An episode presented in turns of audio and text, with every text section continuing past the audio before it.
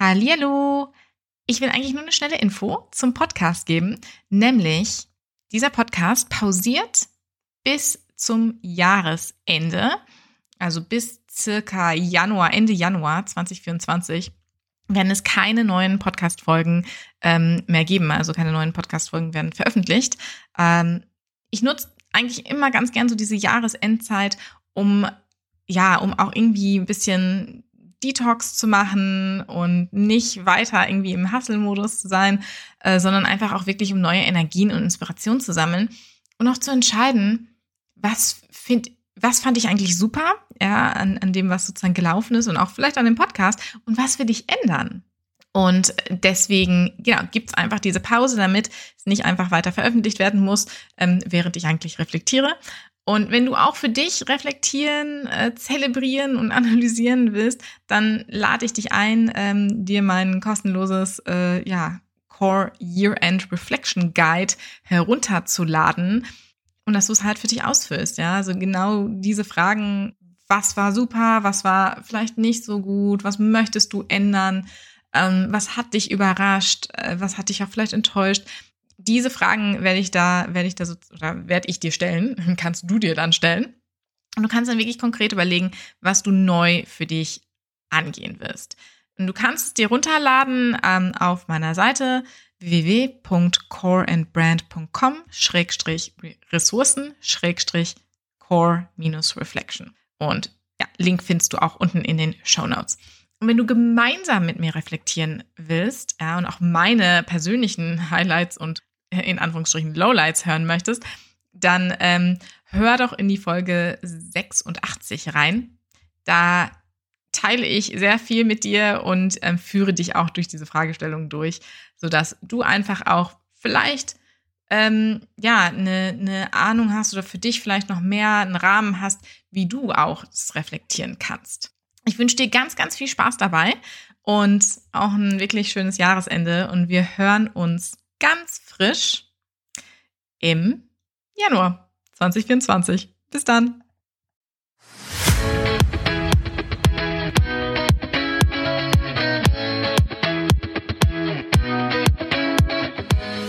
Herzlich willkommen beim Happiness in Business Podcast. Ich bin Sarah Torcorno, euer Podcast-Host und ich nehme euch mit auf meine Entdeckungsreise zum Glück. Ich möchte herausfinden, was Glück und Zufriedenheit im Kontext der Karriere wirklich bedeuten, welche verschiedene Wege es gibt, um glücklich zu sein. Und dabei beleuchte ich die Lebensgeschichten verschiedener spannender Personen, deren Einstellung und deren Perspektiven zu diesem Thema. Also herzlich willkommen. Heute bin ich hier mit Jörg Stephan. Er ist Gründer der Leuchtturmpapas und äh, unter anderem auch Vätercoach für bewusstes und glückliches Vatersein sowie Berater für eine differenzierte, familienfreundliche Unternehmenskultur. Bisschen lang. ich finde das aber ein wahnsinnig wichtiges Thema. Wir sehen ja wirklich zum Glück in den letzten Jahren eine immer größere Entwicklung. Ich sag mal andere Rollen, andere Wahrnehmungen, anderes Selbstverständnis auch über, ja, über Aufgaben Aufgaben, also nicht nur im Berufsleben, aber auch einfach in unserem Privatleben. Und deswegen freue ich mich sehr, Jörg, dass du heute bei Happiness in Business dabei bist. Ja, vielen Dank für die Einladung. Ich freue mich auch sehr auf unseren Austausch heute.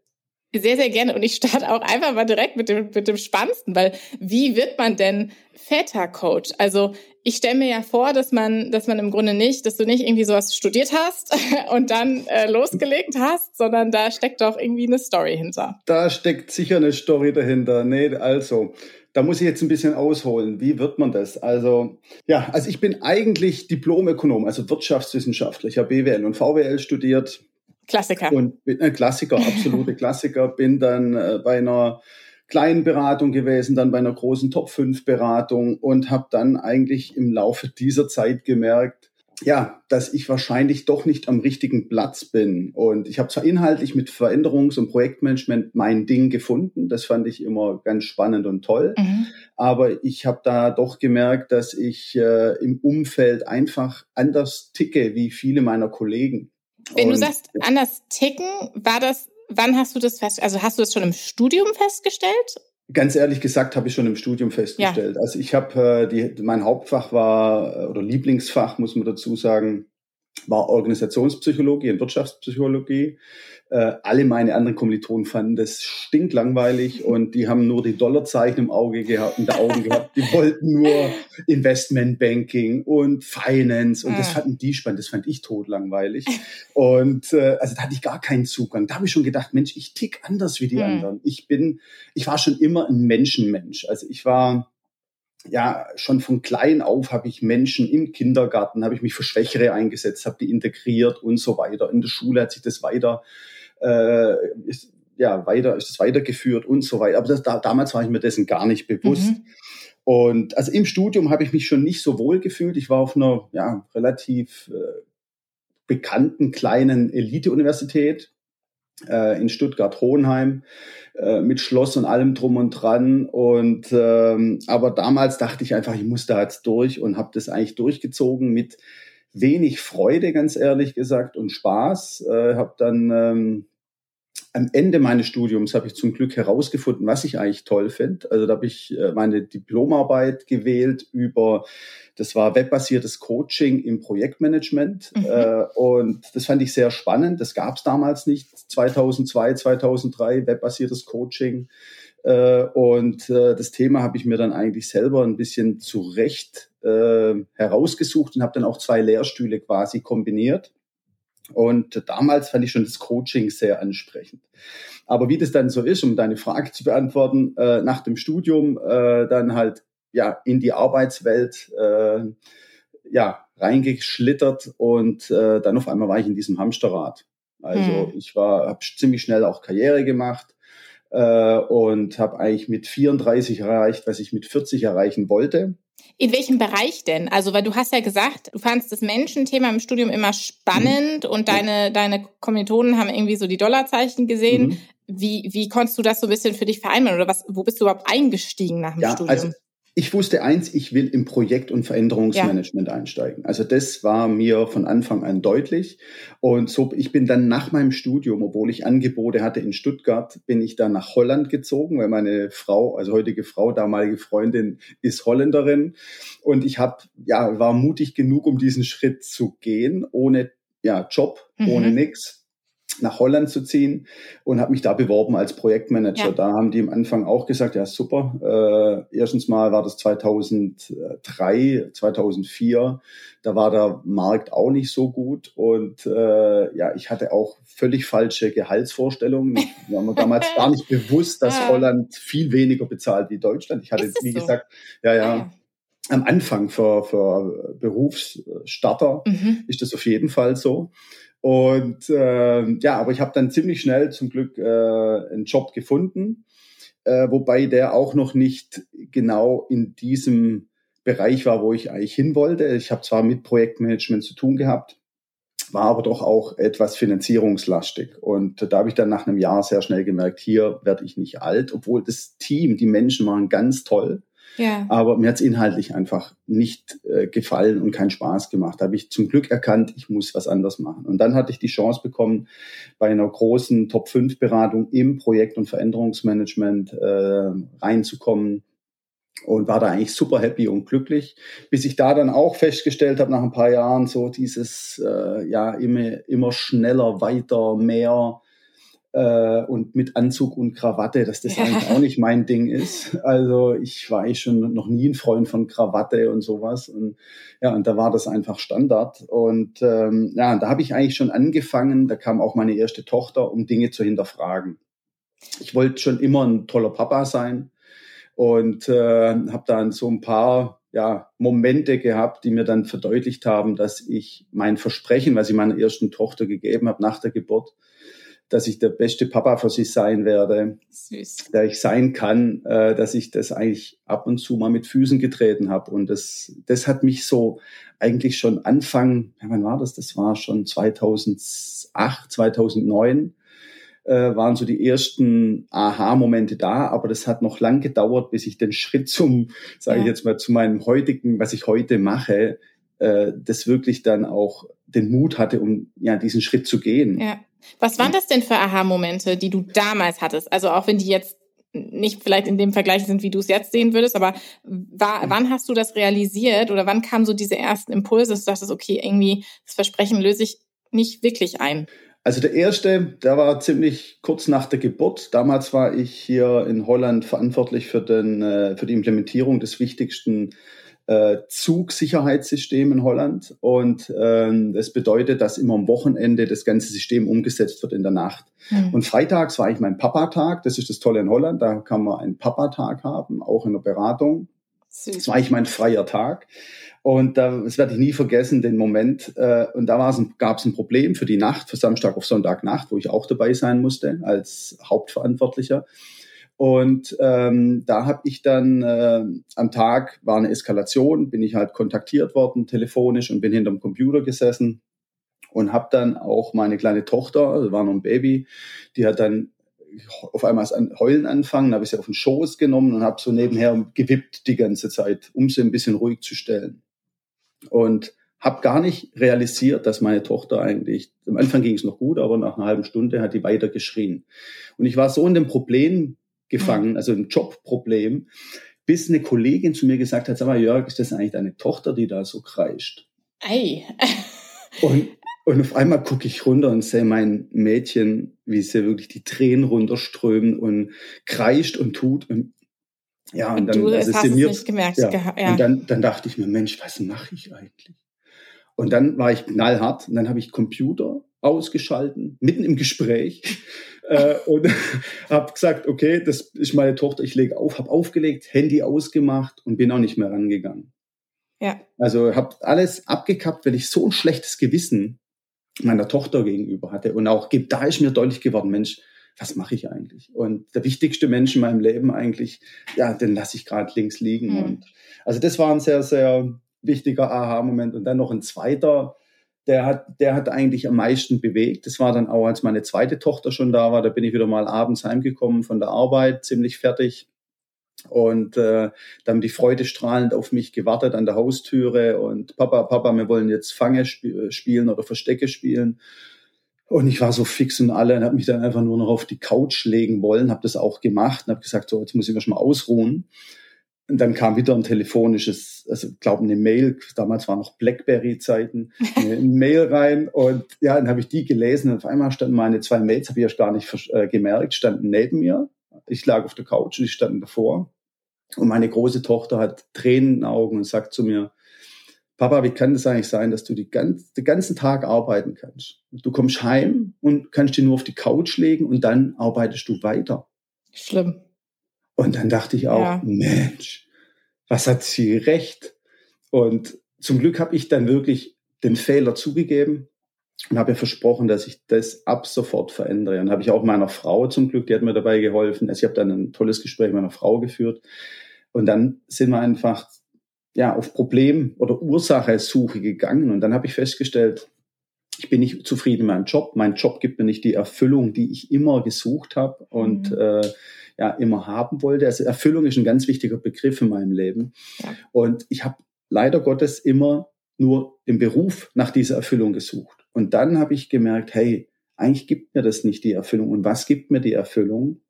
Und das waren so die ersten Momente, wo ich gemerkt habe, hey, es ist die Familie, es sind meine Kinder, meine Frau, äh, Freunde, also Beziehungen. Es geht im mhm. Leben um Beziehungen. Als ich mir das deutlich geworden ist, dann äh, habe ich mich auf den Weg gemacht, äh, ja, wirklich zu einer Transformation. Ich habe äh, durch die Unzufriedenheit ungesund gelebt, war übergewichtig, habe dann mein Übergewicht erstmal in den Griff bekommen, weil ich gemerkt habe, Gesundheit ist Energie und ich hatte wenig Lebensenergie. Und äh, ja, so kam das eine zum anderen. War das, war das ja. eine direkte Folge? Also ich meine, dass du quasi gemerkt hast, du hattest keinen gesunden Lebensstil, weil du darauf auch kein, keine Prio mehr äh, gelegt hattest, weil dein ganzer Fokus, sage ich mal, Erfüllung ja. im Beruf zu suchen erstmal war? Oder? Ja, das war, ja, das mhm. war eher so dieser gesellschaftliche Druck, dazu zu gehören und äh, Karriere zu machen. Weil in meinem ganzen Freundeskreis sind unheimlich viele erfolgreiche Menschen, die unheimlich, also äh, ja, erfolgreich sind, auch in verschiedenen Gebieten. Aber sehr viele BWLer natürlich auch, die in ganz großen Konzernen ganz oben drin sitzen und oder Beratungen. Und da wollte ich einfach, dachte ich immer, ich muss da dazugehören. Ich, ich finde das so spannend, weil was du gerade gesagt hast, ist irgendwie so von wegen, dass du dachtest, irgendwie das, das, das muss so oder das, das soll so. Und ich hatte gerade irgendwie so diesen Gedankenschluss, ich dachte, ja, bekommen wir eigentlich zu wenig andere Vorbilder im Grunde ähm, im jungen Alter, ähm, was was für verschiedene Leben im Grunde möglich sind. Weil wenn ich irgendwie zurückdenke, für mich war das auch irgendwie klar, ich mache definitiv irgendwie Karriere und ja, dieser kompletter Fokus auf diese Leistung, ähm, der bei mir ja auch zum ja. Burnout geführt hat. Aber also im Grunde ist es ja so ein, so ein, so ein, nicht mal nur ein Glaubenssatz, sondern irgendwie wird uns das ja auch ähm, vorgelebt und inseriert als das, das ist der Weg, das ist der wahre Weg. Was sind da deine Gedanken zu? Absolut. Und da ist mir deutlich geworden, als ich mich dann damit auseinandergesetzt habe, das ist mir deutlich geworden, dass unsere Prägung in der Kindheit so, so immens wichtig ist und uns eigentlich, ähm, ja, eigentlich zu dem Menschen macht, den, der wir dann auch, sage ich mal, im Jugend- oder im jungen Erwachsenenalter werden. Also ich habe von klein auf große Träume gehabt. Ich habe zum Beispiel auch, wie jeder eigentlich, angefangen mit Polizist und dann äh, Feuerwehrmann und solche Träume hatte ich. Und da hat es bei mir schon angefangen, rückblickend, dass der Opa gesagt hat, ach, da viel zu gefährlich. ja. Da hält man seinen Kopf hin und verdient nichts, äh, Feuerwehrmann auch ja. und mach was Rechtes, wo du gut Geld verdienst. Und meine Eltern haben zum Beispiel immer gesagt, ja, du wirst mal Steuerberater oder ah. Banker und in die Richtung. Und, und da dachte ich schon immer, puh, interessiert mich gar nicht. Also ich war sehr sportlich, war äh, ähm, ja da ist Tennis zum Beispiel sehr talentiert. Hab mir auch echt den Traum gehabt, Tennisprofi zu werden. Mein Trainer hat gemeint, das würde ich hinbekommen. Aber meine Eltern haben mich da komplett gebremst, haben gesagt, forget it und haben mich dann auch nicht mehr hm. gefördert. Und ähm, ja, du wirst ja, BWLer oder du, du machst sowas wie die anderen auch. Ich habe Freunde, die älter sind wie ich, zwei, drei Jahre älter sind wie ich. Und die haben halt auch diesen Weg gegangen. Und dann, deswegen hieß es dann auch immer, komm, du machst gleiche wie dein Freund, der und der. Und schlussendlich habe ich das auch gemacht. Ich wollte eigentlich Medizin studieren. Das hat, da dachte ich, das würde passen, weil ich nach dem Abitur wirklich nicht wusste, was ich machen will. Ja. Ich habe einen äh, Zivildienst gemacht. Da habe ich eigentlich schon erkannt, wie toll ich es finde, mit Menschen zu arbeiten und wertvoll zu sein für andere Menschen. Da habe ich zum ersten Mal so eine gewisse Erfüllung gespürt, äh, weil ich das wirklich gern gemacht habe. Ich war in der mobilen Altenbetreuung und habe sehr viel Kontakt mit alten Menschen gehabt und da einfach einen Mehrwert zu bieten. Das fand ich damals schon toll und spannend. Viele, viele fanden das gar nicht toll. Die haben probiert, diesen Zivildienst nur schnell runterzureißen und so wenig wie möglich zu machen. Ich habe gemerkt, hey, ich gehe da auf. Wie wie kam es denn, dass du ja. das dann nicht verfolgt hast? Also war es einfach, weil du auf diesem, diesem Weg schon warst, von wegen, das macht man so nicht? Oder was hat dich abgehalten da? Ja, das war auch das Umfeld im Großen und Ganzen. Also ja, ich glaube, jeder hätte, hätte ich gesagt, ich gehe in die Altenpflege oder Altenbetreuung oder in die Richtung da, oder irgendwas Soziales zu machen. Das war damals 1995, 96, fand ich einfach, also in meinem Umfeld etwas, was eigentlich nicht vorkam. Mhm. Und also zum Beispiel bei mir in der Abiturklasse waren manche Leute, die Lehrer geworden sind, die mussten sich schon anhören, äh, ja, was sie eigentlich machen, dass es doch schade ist, mit dem Abitur nur Lehrer zu werden. Da dachte ich schon, eigentlich ist das doch komisch. Und ja, äh, ja und äh, also das war sehr, sehr Umfeld ähm, getrieben, wenn du mich fragst. Und das ist mir heutzutage auch deutlich. Ich arbeite mit so vielen Männern und wenn ich das höre, was ja, was wie das bei Ihnen, also die Lebensgeschichte von denen aussieht, sehe ich so viele Parallelen immer. Und das ist einfach schade. Und deswegen ist auch mein Ziel, um ja Väter zu befähigen, es besser oder anders zu machen, damit sie zum Beispiel auch das Potenzial ihrer Kinder, also dass ja. ihre Kinder dabei unterstützen, ihr Potenzial zu erkennen und auch zu entfalten. Ist interessant. Ich hatte letztens, es gab eine Familienfeier. Es ging, es ging irgendwie drum, ähm, also das, das ist von der, von meinem Freund die Familie und ja, also große, große Runde war das gewesen. Und der eine Onkel hätte dann erzählt, wie er früh, also so Anekdoten so als, als Vater sein, so von mhm. früher. Und äh, dass sein Kind im Grunde irgendwie Interesse hatte an, ich glaube, der wollte irgendwie auf dem Bau so mithelfen. Also er hat ein paar Sommer dann immer auf dem Bau so mitgeholfen irgendwo, mhm. ne, um nebenbei was zu verdienen und fand das irgendwie äh, total toll und wollte auch irgendwie in die Richtung gehen. Und der Vater äh, selbst aber hat eine eigene Steuerkanzlei und wollte eigentlich, hat, hat glaube ich, auch vorgehabt, dass das Kind das übernimmt, äh, der Sohn das übernimmt und oder auf jeden Fall so jetzt nicht die Richtung, sage ich mal, mit dem auf dem Bau arbeiten und hätte dann äh, dem, man kannte sich so und hätte dem, dem Chef auf dem Bau dann gesagt, gib dem mal richtig knallharte Arbeit, das Schlimmste mhm. und lass ihn das mal komplett machen, damit der sozusagen äh, keinen Bock mehr hat. und ja, im Grunde hat er erfolgreich gelenkt, tatsächlich. Also es war dann auch so, dass er dann keinen mhm. Bock mehr hatte. Und es gab dann ein bisschen eine Diskussion in der, in der äh, Familie, weil es eine andere gab und ich, die das eigentlich ziemlich nicht okay fanden.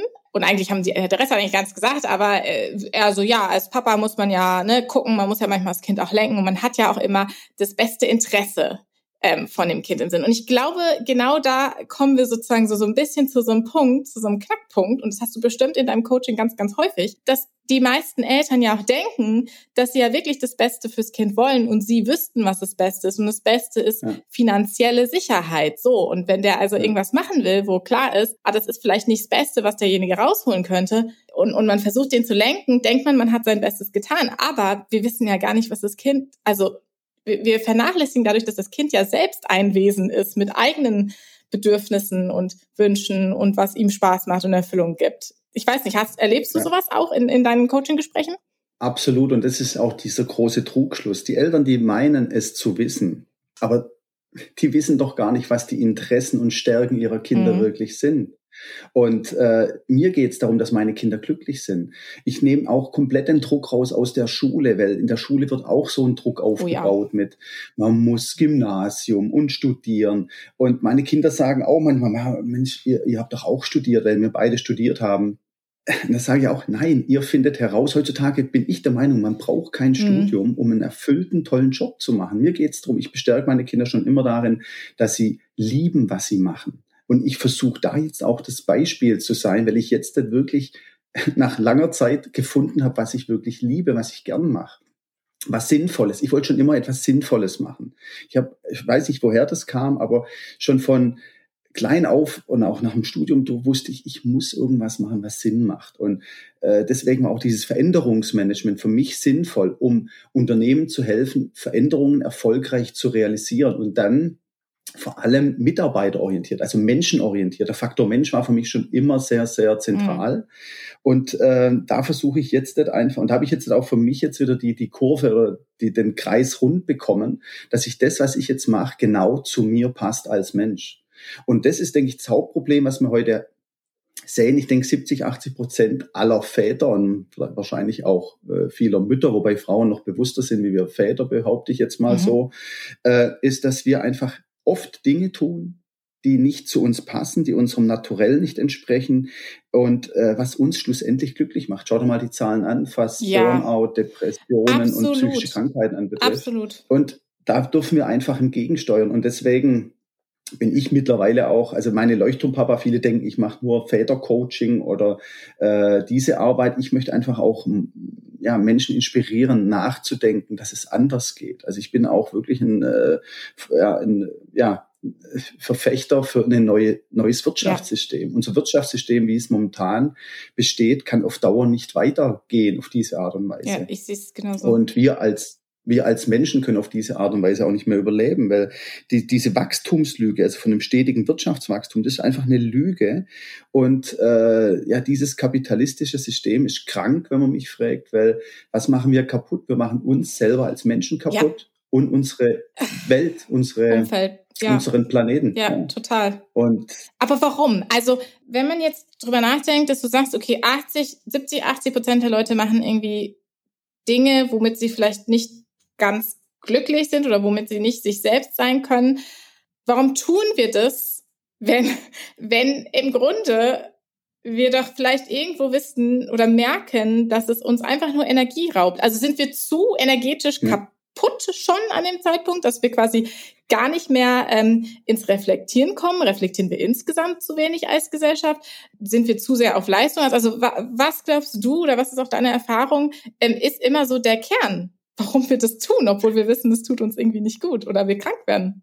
Also da gibt es, glaube ich, meiner Meinung nach mehrere Gründe. Also ein wichtiger Grund ist, was du gerade genannt hast, unsere Leistungsgesellschaft. Es fängt ja schon eigentlich im Babyalter an, dass Mütter sagen, oh, meiner kann yep. schon krabbeln, meiner kann schon yep. laufen, meiner kann schon dies. Als Kind kriegt man das unbewusst mit. Man genügt nicht, weil der andere das schon kann. Und dadurch entstehen diese äh, negativen Glaubenssätze und Überzeugungen, die sich dann bis ins Erwachsenenalter auswirken. Und deswegen, also ich muss auch unterscheiden. Ich denke, das hat äh, auch noch unterschiedlich von den Generationen. Also meine Generation, der ein paar Jahre älter ist wie du, äh, da ist es noch ja deutlicher ausgeprägt, glaube ich, weil wir ähm, ja, was das anbetrifft, noch nicht so in der ganzen Internet- und äh, Social-Media-Welt aufgewachsen sind. Wir hatten schon noch eine andere, aktivere Kindheit.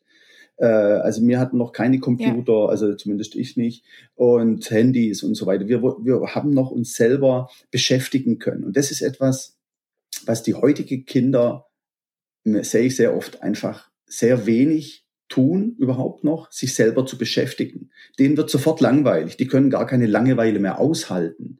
Und das ist etwas, was wir früher als Kinder machen haben. Also wir haben die Langeweile aushalten müssen, mhm. wir haben kreativ sein müssen. Und, äh, und jetzt hat aber auch, meine Hoffnung liegt aber in unseren äh, heutigen Jugend, in unseren heutigen Kindern liegt meine Hoffnung. Und ich habe mir halt irgendwann mal gesagt, ey, diese Hoffnung kann äh, nur auch Realität werden, wenn ich auch was, wenn Leute was dafür tun. Und so habe ich mir gedacht, dann mache ich halt auch was dafür. Und so kam dann die, jetzt kommt die Antwort auf deine Frage, so kam ich dann zu meinen Leuchtturmpapas, ja. weil ich gesagt habe, äh, ich bin absolut der Meinung, also meine These ist, dass unsere Kinder total massiv untervatert sind, schon seit jeher. Was meinst du, wenn du sagst kind, untervatert? Das bedeutet einfach, Kinder sind seit jeher äh, Angelegenheit der Mutter mhm. im Großen und Ganzen. Die Väter, die sind fürs Geld verdienen oder fürs, früher fürs Jagen waren sie da, fürs Krieg führen äh, und fürs Geld verdienen.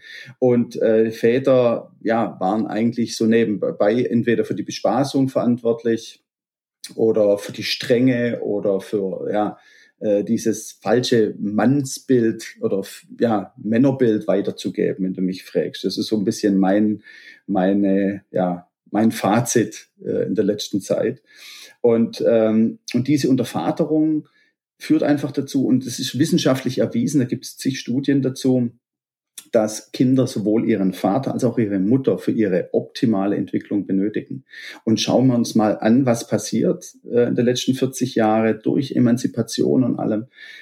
Ist einfach, äh, sieht man einfach, wo unsere Welt hingeht. Also ich denke, das Corona hat es gezeigt, man sieht jetzt wieder durch den Ukraine-Krieg, in welche Richtung sich unsere Gesellschaft hinbewegt. Und es ist leider Gottes nicht in die richtige Richtung meiner Meinung was nach. Schätzt, also meinst du quasi, dass wir so ein bisschen in, in Richtung, also was ich jetzt wahrgenommen habe, viel in den Medien, ist im Grunde, dass sehr viele Eltern und auch vor allem Frauen total ausgebrannt sind durch die Corona-Zeit, weil sie halt irgendwie immer noch den Großteil der Erziehung leider machen. Äh, ich habe auch gerade im Urlaub jetzt noch das Buch gelesen, äh, Untenrum frei heißt das Buch, mhm. ist ein feministisches Buch. Und es geht darum, dass der, dass, dass im Grunde sogar noch häufig in, in aktuellen Beziehungen quasi Gleichberechtigung da ist, bis zu dem Punkt, wo die Kinder da sind. Und ja. dann verfällt es wieder in diese typisch traditionelle und, und der Mann hat, wie du sagst, kein, keine, also ist nicht mehr aktiv in der Rolle, wird er so als, ne, manchmal sagt man ja auch, darüber haben sich ja Leute auch schon beschwert, dass man beim, beim Vater irgendwie sagt, oh, der, der Vater babysittet seine Kinder. Nein, der erzieht, also das, ja. Also das ist was, was ich in den Medien beobachte, dass ich da das Gefühl habe, wo ich auch ein bisschen denke, oh mein Gott, und ich sehe es halt auch irgendwie im erweiterten Umfeld, dass ich denke, okay, ich habe irgendwie gedacht, dass äh, die Leute, die ich kenne, dass wir alle irgendwie so auf so einem Stand sind, dass es anders wäre. Und jetzt sehe ich ganz viele, die Kinder haben und genau das passiert. Also auf einmal ist die Frau wieder mehr verantwortlich und sie muss ihr Leben zurückstecken und sie sollte arbeiten und das Ganze noch psychologisch dann irgendwie managen. Und ja, ist das so die Entwicklung, die du meinst? Oder was ja. ja, also die, die sehe ich natürlich auch. Corona äh, ja, zeigt es auch wieder leider ja, deutlich vor, dass das dadurch ähm, ja, immer zu einem größeren, zu einer größeren Last für die Frauen kommt. Und das ist einfach schade. Muss einfach mal überlegen, wie, wie kommt es eigentlich so weit? Man hat beides in der Regel einen Kinderwunsch und auf einmal die Frau bleibt automatisch daheim. Wir haben es in Deutschland ganz toll geregelt mit der Elternzeit. Aber was ist äh, gang und gäbe? Maximal die meisten Väter machen mhm. zwei Monate, wenn überhaupt. Das sind, glaube ich, 40 Prozent, die das mittlerweile machen. Äh, ich würde mir einfach wünschen, und da setzt auch jetzt mein, mein, sagen wir, mein Coaching an. Ich möchte vor allem auch werdende Väter dabei unterstützen und befähigen, äh, dass sie diesen Fehler nicht eingehen, weil ich kenne so viele Frauen auch, die unglücklich ja. sind mit ihrem Leben, weil sie einfach sagen, äh, ich habe auch einen tollen Job gehabt, ich wollte mich beruflich ja. verwirklichen, bin aber in eine Rolle äh, geschoben mhm. worden, aus der ich jetzt nicht mehr rauskomme. Nach dem, da kommt das zweite Kind, da kommt das dritte Kind. Und da kenne ich ganz viele Frauen, die eigentlich totunglücklich sind. Und dann stelle ich oft die Frage, ja, wie habt ihr das davor besprochen? Habt ihr darüber gesprochen? Und das ist in der Regel nicht der Fall. Nein, da sind wir einfach reingeschlittert. Und so sehe ich es, die wenigsten haben von, von, von vornherein darüber gesprochen, wie sie sich ihre Eltern ähm, Elterndasein, wie sie sich das vorstellen. Und da zum Beispiel biete ich auch Unterstützung. Ich habe da einen ganzen Fragenkatalog von wirklich 66 elementaren Fragen, die man sich als angehende Eltern wirklich stellen sollte. Weil eine Familie baut auf der Partnerschaft der Eltern auf, also der, der ja, hm. Äh, von Mann und Frau. Nenn, und nenn da, mir mal eine, eine ja, solche Frage. Ja, also eine Frage ist ganz wichtig. Äh, wie stell, stellen wir uns vor, äh, wie wollen wir unsere Kinder erziehen? Wie wollen wir unsere Kinder, äh, also beides sind anders ge äh, unterschiedlich geprägt. Das ist zum Beispiel eine Frage. Und wollen wir unsere Kinder wirklich komplett outsourcen in Kitas, Kindergärten und so weiter, Krabbelgruppen? Oder ist auch der Mann bereit, sich beruflich ja, einen Schritt zurückzugehen. Und das wird in Deutschland sofort dann gleich wieder, oh, dann, dann gebe ich meine Karriere auf. Und das ist genau das, was ich so ja. schade finde die neuesten Studien zeigen auch, dass immer mehr Väter ihre Vaterrolle aktiv leben wollen. Das Problem ist, vielen fehlt den Mut, der, der Mut, um wirklich auch die Entscheidung zu treffen, zum Chef zu gehen, zu sagen, ey, ich werde jetzt Papa, mir ist diese Rolle extrem wichtig, ich werde jetzt ein bisschen einen Gang zurückschalten, was aber nicht bedeuten muss, dass ich meine Karriere dadurch aufgebe. Und das ist leider in vielen Management-Ebenen leider noch gleich bedeutend mit, okay, den können wir abschreiben. Der will lieber Papa sein und statt Karriere ja. machen.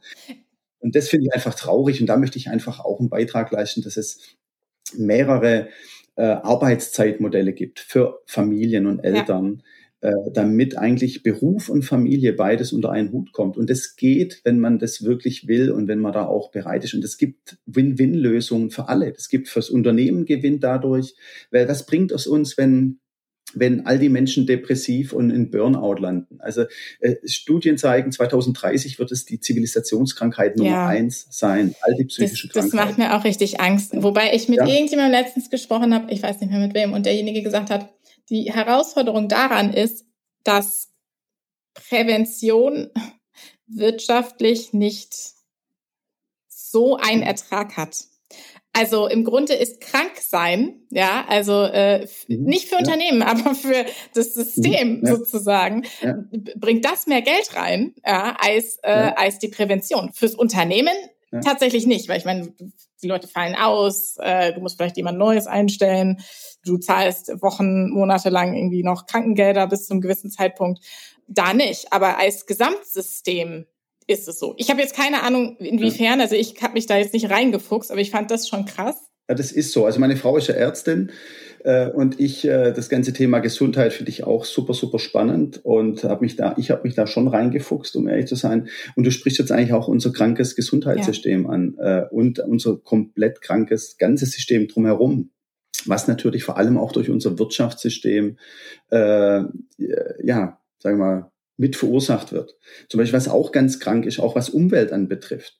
Äh, es ist für die Wirtschaft gut, wenn ein Tanker, ein Öltanker, sein Öl verliert und ja. es kommt zu einer Umweltkatastrophe. Ist es wirtschaftlich gesehen äh, fürs Brutto, äh, Sozial- oder Inlandsprodukt für die Länder ist das positiv, weil dadurch entsteht neue Arbeit und so weiter. Und sowas darf einfach nicht sein. Und äh, es gibt auch Überlegungen, um solche, äh, ja, solche Vorfälle nicht äh, wirtschaftlich mhm. mitzurechnen, damit es auch und das Gleiche auch mit Gesundheit, genau. Also was kann man, schaut an, 60 Prozent der Deutschen sind übergewichtig mittlerweile. Ähm, wie viel Prozent haben davon äh, Diabetes, also gesundheitliche Probleme auf Dauer, Verlust der Lebensqualität, Lebensenergie. Die Leute wollen aber eine Pille, anstatt bereit zu sein, präventiv in ihrem Lebensstil zu arbeiten. Ist so, ja, ja, ja, ja. Und das hat mit einem mangelnden Bewusstsein zu tun, aber auch äh, einfach finde ich schade, einfach, dass auch nicht, äh, ja, die Politik sagt immer, jeder ist selbstverantwortlich, aber das hat natürlich mit dem ganzen Ernährungs, ähm, ähm, ja, Ernährungsindustrie zu tun auch. Wie, also ich die Herausforderung für mich als Papa, eine der wichtigsten Herausforderungen, meine Kinder wirklich mhm. gesund äh, zu ernähren, darauf zu achten, dass die nicht zu viel Zucker, Süßes, ungesunde Sachen zu konsumieren, weil ich weiß, das gewöhnen sie sich jetzt an. Es ist später, in ein paar Jahren, unheimlich ja. schwierig, das abzugewöhnen. Ja. Und wenn ich da Freunde sehe, die verstehen das nicht, wenn ich da, also ich verbiete nichts, wir machen das ohne Verzichtgefühl. Meine Kinder sind schon, würde ich behaupten, wirklich sehr, sehr bewusst diesbezüglich.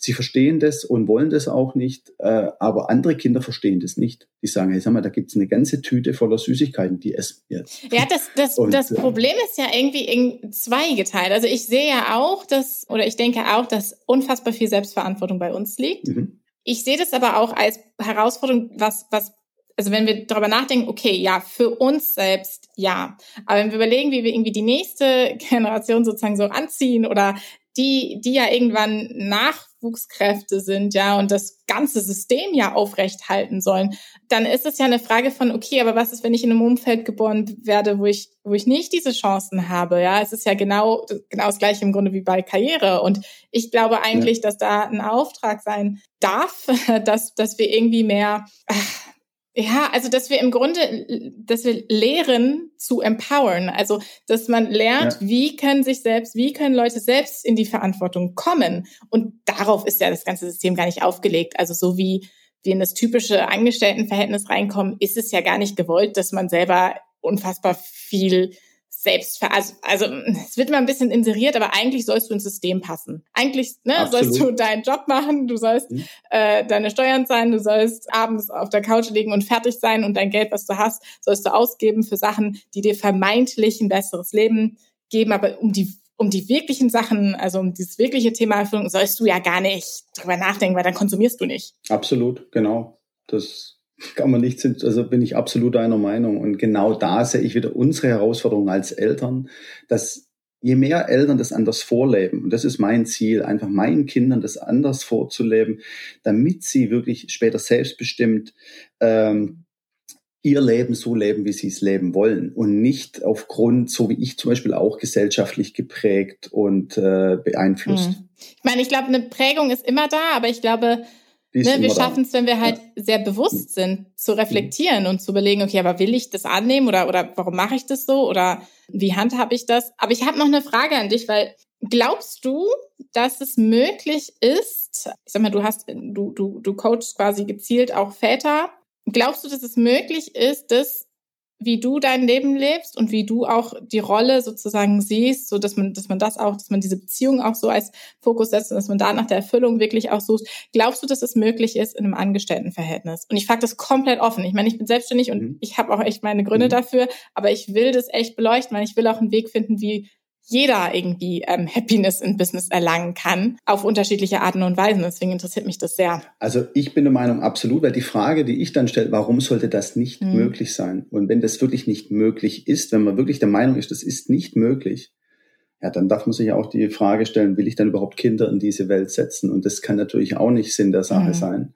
Äh, die, die, die, du hast genannt, es fängt alles mit Bewusstsein an wenn man eine gewisse Bewusstheit hat für die Dinge, äh, dann erkennt man auch viel eher, was man verändern möchte. Und das ist nicht einfach, aber wie gesagt, da bin ich auch spezialisiert drin, um Leute darin zu helfen, weil auch gerade hat viel mit Gewohnheiten zu tun.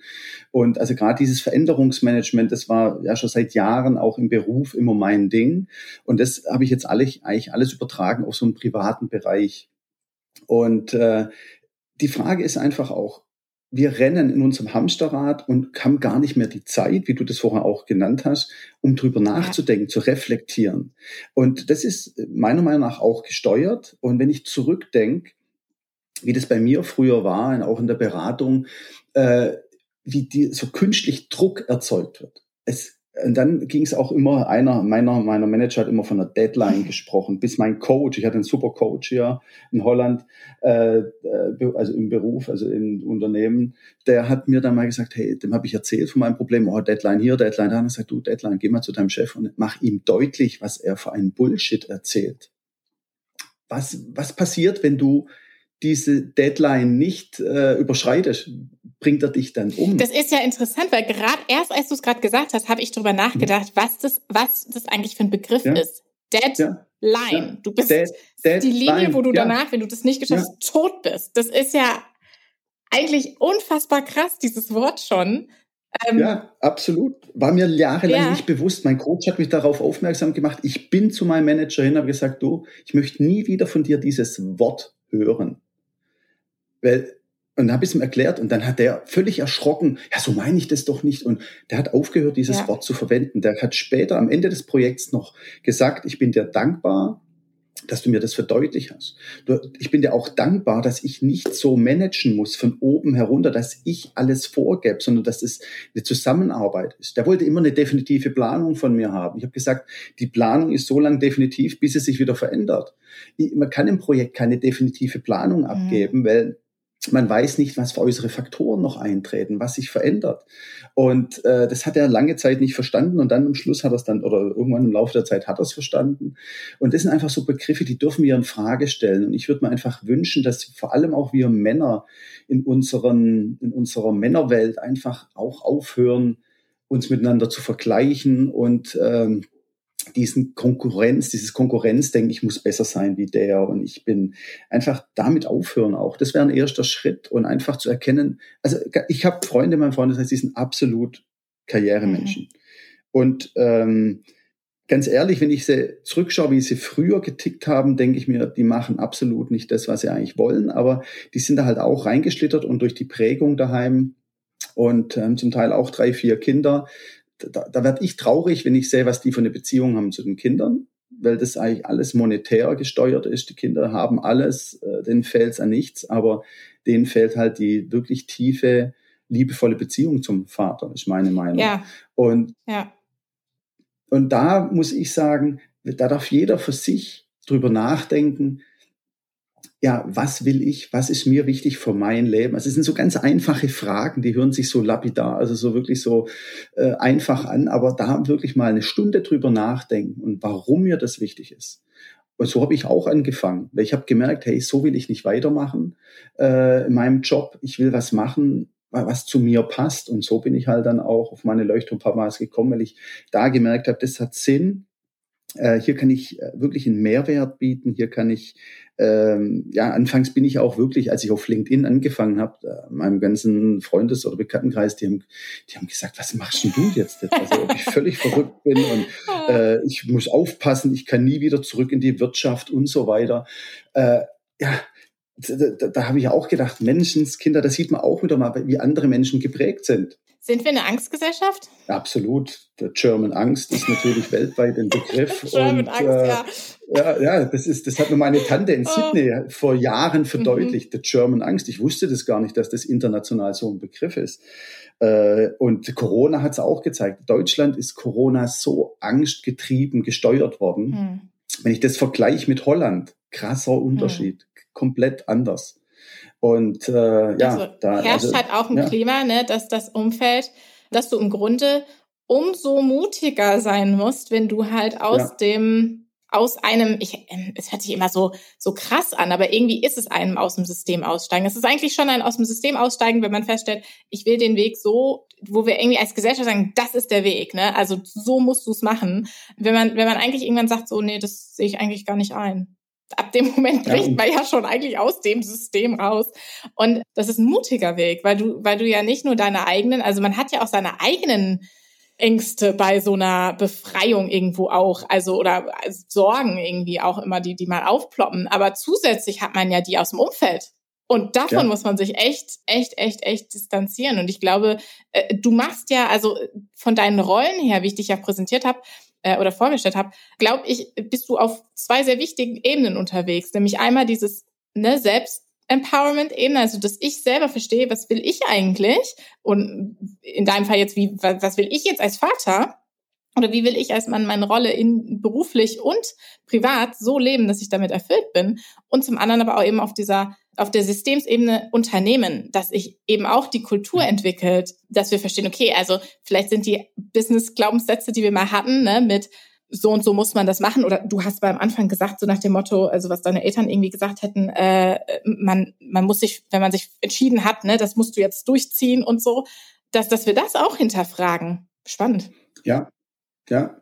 Ja, und gerade diese Unternehmenskulturveränderung, das war schon immer mein Steckenpferd, weil ich schon immer gemerkt habe, Unternehmenskultur ist so wichtig. Und für viele Unternehmen ist das nur eigentlich eine, eine Marketingbroschüre, wo ein paar schöne Worte, mhm. Begriffe genannt werden und die wird nicht gelebt. Und ähm, gerade eine familienfreundliche Unternehmenskultur bin ich absolut davon überzeugt, dass die Unternehmen, die das verstanden haben und da jetzt mit anfangen, um das einzuführen, dass die in der Zukunft hm. wirklich äh, erfolgreich und überleben werden. Denn wir haben äh, so einen großen Fachkräftemangel und Mitarbeitermangel, äh, Personalmangel, äh, dass es notwendig ist, dass die Unternehmen umdenken. Und das sieht man auch schon. Aber die Unternehmen, die das wirklich aus Überzeugung machen, die werden als Gewinner hervorgehen, bin ich absolut überzeugt. Und die, die das eigentlich nur so machen, weil es viele das machen oder das komplett diesen Trend verschlafen, die werden das Nachsehen haben. Denn die, gerade junge Generation Z und Y, die machen das nicht mehr mit, was wir mitmachen. Ja. Die wissen die, und da, und das finde ich das Tolle, dass die diese, dieses Selbstvertrauen jetzt schon, sagen wir mal, ausstrahlen und auch äußern, dass die sagen, wir wollen, wir arbeiten, wir leben nicht um zu arbeiten, sondern wir arbeiten, um zu leben. Deshalb war auch schon immer mein Credo vor 20, 30 Jahren, äh, auf 20 Jahren. Aber äh, dass die, ich habe, meine Generation hatte den Mut nicht, um das zu äußern. Und die Unternehmen wissen heutzutage, hey, die neue Jugend, die tickt komplett anders. Wir müssen auf die zugehen, wenn wir äh, gute Mitarbeiter überhaupt noch finden ja. wollen und Zugang zu diesen Mitarbeitern haben wollen. Und ja, und da dürfen wir als Gesellschaft einfach. Und deswegen sage ich mir, und gerade um diese Generation zu unterstützen, ist es so wichtig, dass auch wir Väter, die anders geprägt sind, sich dessen bewusst werden und auch die Chance erkennen, welche wertvolle Aufgabe wir als Väter, sage ich jetzt mal, ich fokussiere jetzt mal auf die Väter, haben, unsere Kinder dabei zu unterstützen, dass sie äh, ja ihren Weg so gehen, der zu ihnen passt, damit sie ein glückliches Leben bekommen und nicht in die gleiche Spur äh, in der gleichen Spur folgen wie wir selber. Weil, also wie so gesagt, wichtig. ich habe gestern auch wieder ein tolles Gespräch gehabt mit einem Vater, vierfachen Vater, ähm, der auch merkt, er ist eigentlich auf einer ja, komplett falschen Weg.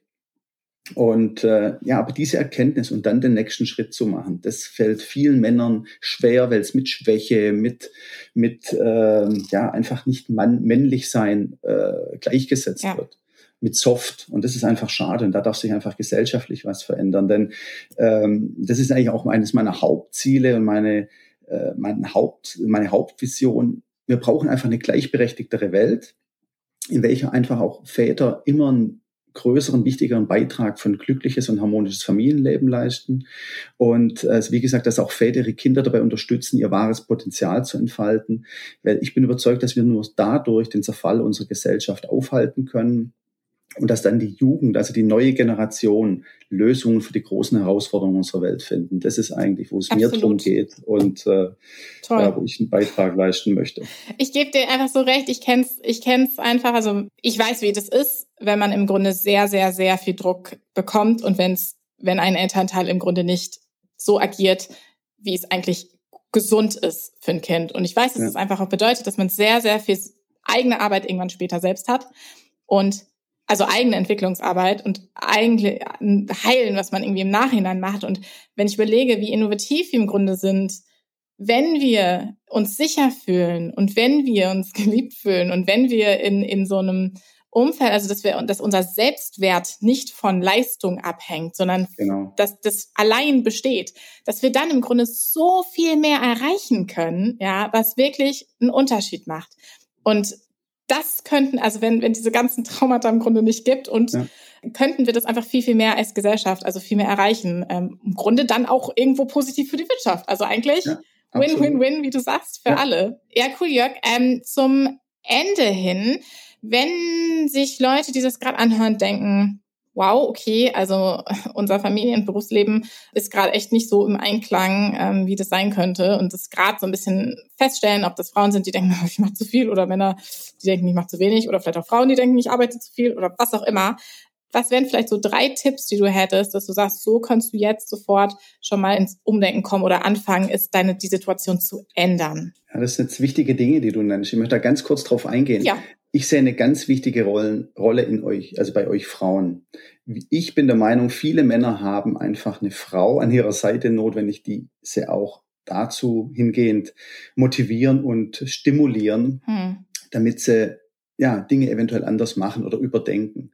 Äh, viele Beziehungen ist es möglich. Bei vielen sehr traditionellen Beziehungen ist es wahrscheinlich weniger oder schwieriger möglich. Aber auch da würde ich jede Frau, wenn sie selber unglücklich ist, motivieren, um das Gespräch zu suchen mit dem Mann. Um da einfach gemeinsam zu schauen, was können wir verändern. Weil äh, gerade diese Familienharmonie, besteht die, ist, ist das Familienleben harmonisch? Ja, und dann schauen, woran liegt's denn? Und danach gemeinsam Lösungen suchen. Also im Grunde ist das schon ein Tipp. Ja, also da habe ich einen wichtigen Tipp. Komm in meine LinkedIn Leuchtturm Papas oh. Gruppe. Also für alle Väter. Äh, das ist mittlerweile die größte Vätergruppe auf LinkedIn, so viel ich weiß. Und äh, komm da einfach rein und lass dich überraschen, was wir da machen. Also wir sind da äh, ein relativ kleiner Kern äh, von Vätern, die uns, die sich sehr wertvoll austauschen. Und ich teile hier, äh, ja, ich möchte jetzt nicht zu viel verraten, aber sehr, sehr viele meiner Inhalte. Und das mache ich, weil ich äh, mit diesen Vätern, das sind für mich die Early Adopters, äh, eine Bewegung ins Rollen bringen will, die wirklich ja immer größer wird. Und äh, das, es geht darum, wir Väter, also viele haben zu mir am Anfang gesagt, alle Männer sind beratungsresistent, das kannst du vergessen mit Coaching und so. Später. Oh, so eine harte Einstellung.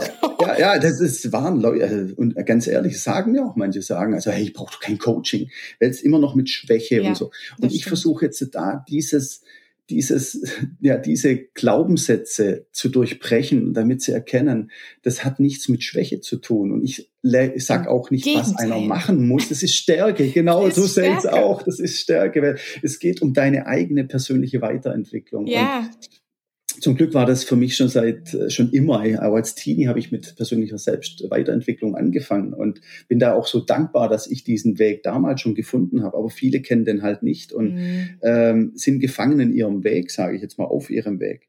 Also den Tipp kann ich geben: Kommen die, die ist gratis, die Leuchtturm-Papas-Gruppe auf LinkedIn findet man die, indem man einfach ähm, Leuchtturmpapas, glaube ich, eingibt in der Suche und dann unter Gruppen. Äh, komm da rein, vernetz dich mit mir gern auf LinkedIn. Ich bin am aktivsten auf LinkedIn. Das ist meine Lieblings-Social-Media-Plattform. Wollte ich gerade äh, fragen, wo man dich nämlich online findet. Also LinkedIn, ja. ja. Mhm. Gibt's noch irgendwie eine Plattform? Ja, meine Webseite ja. www.leuchtturm-papas.de. Da würde ich empfehlen, da biete ich äh, einen Vatertest äh, für Väter und auch für Mütter an. Und äh, da würde ich empfehlen, sowohl, dass die Frau und der Vater gemeinsam den Test äh, eintragen und dann nach dem Ergebnis schauen und dann über die Ergebnisse sprechen, weil in der Regel kommt es da zu einer großen Diskrepanz. Spannend. Also da, da wird so quasi die in einer Prozentzahl ausgedrückt, äh, ja, welche Vaterkompetenzen man hat und wie man eigentlich so sein Vatersein lebt momentan. Ja. Äh, das kann genau helfen, Paaren, um den Dialog zu starten und drüber zu sprechen. Oft wird es gar nicht so erfahren, weil viele Väter denken, boah, Junge, ich mache meinen Job so toll, ich bringe so viel Kohle heim, ich bin der tollste Hecht, der ja, im, im Meer schwimmt. Darum geht's genau. gar nicht. und, und, und, und vielen Väter sind sich auch nicht bewusst, ja, was für einen großen Einfluss oder negativen Einfluss sie für die Familienharmonie haben ja. und äh, für die Partnerschaft. Und wenn man sich dessen bewusst wird, dann kann man gemeinsam nach Lösungen suchen. Und die Lösungen sind im Grunde in der Regel so einfach. Und äh, ja, man muss einfach auch nur wollen und äh, bereit sein, ja, für Neues. Und dann ist das einfach möglich. Ja, ja, voll der schöne Abschluss. Ich kann, kann nichts weiter dazu sagen. Jörg, es war ein fantastisches Gespräch. Ich hoffe und glaube auch, dass wir wirklich viele Menschen berühren können damit. Es ist einfach meine Mission, dass wir echt irgendwie anfangen, anders über Business nachzudenken und was sein muss und wie wir unser Leben leben, ähm, weil das so einen riesen Effekt hat und dass wir eben ähm, wirklich, wenn wir feststellen, was wir eigentlich wollen und wer wir sind, genau. dass das einfach wirklich der Kern ist, dass wir sagen können, was ist uns was, wie müssen wir denn unser Leben gestalten, damit wir wirklich ein, ein schönes Leben haben? Weil eigentlich geht's ja genau darum. Also wir entwickeln uns ja weiter, damit es uns besser geht und damit es dann auch den anderen besser geht. Und das ist doch ist es das nicht wert? Also ich finde, es ist es wert, weil ich möchte nicht irgendwie 70 Jahre meines Lebens damit verbringen, verbittert, unglücklich, mhm. ausgebrannt, angepasst zu leben und dann zu denken, oh, war's das? Also das äh, wäre mein Horror. Absolut. Und deswegen finde ich das auch so wertvoll, was du machst mit deinem Happiness in Business. Und das, es gibt so viele Menschen, die eigentlich auch so ticken. Und deswegen müssen wir weg vom Ich-Denken zum Wir-Denken. Und das ist einfach, und da unterstützt du natürlich mit deiner Arbeit auch viel, weil du machst sehr viele Menschen durch deine Arbeit bewusst. Das möchte ich dir als Kompliment zurückgeben. Finde ich so wertvoll und ähm, ja, je mehr Menschen diese Denkweise übernehmen und auch junge Menschen erkennen, hey, ich kann auch happy im Business sein. Weil bei mir hieß es früher immer, Arbeit ist schwer, Arbeit ja, ist mit, mit, mit genau. Verzicht äh, ja. und, und, und dieses, das war, habe ich von Anfang an immer verkörpert bekommen. Und ich möchte der neuen Generation zeigen und vorleben, nein, äh, Arbeit kann auch Flow, kann Freude, Spaß, und einen Sinn bedeuten. Wenn man das herausfindet, ist natürlich auch eine Suche. Viele Leute, die müssen natürlich auch die Zeit investieren, herauszufinden, wo sind meine Stärken, was sind meine Interessen, wo bin ich gut drin, was ja. möchte ich machen. Und das Tolle ist, die heutige, ganz kurz noch, die heutige junge Generation hat es einfach viel einfacher, wie jetzt meine Generation oder die Generation meiner Eltern, um den Job zu wechseln. Und ich rate jedem an, wenn du erkennst, du bist am falschen Platz, änder den Job, mach oh, was ja. Neues, probier so viel wie möglich aus. Das soll jetzt noch mal letzte Worte sein, denn dann umgeht man das, was du gerade gesagt hast, dass man irgendwann mal zurückblickt und sagt, Mensch, was habe ich eigentlich mein Leben vergeudet oder verschwendet. Sehr schön. Lieben Dank, Jörg. Ich Wir danke dir, liebe Sarah. Gerne. Und danke auch für deine Komplimente und ja, ich wünsche dir noch einen schönen Tag und euch allen als Zuhörern natürlich auch. Bis dann, macht's gut. Vielen, vielen Dank, dass ihr heute beim Happiness in Business Podcast dabei wart. Lasst uns sehr gerne in Austausch gehen. Am besten findet ihr mich auf LinkedIn. Ansonsten gerne reviewen, kommentieren etc. Ich wünsche euch was. Bleibt happy. Eure Sarah.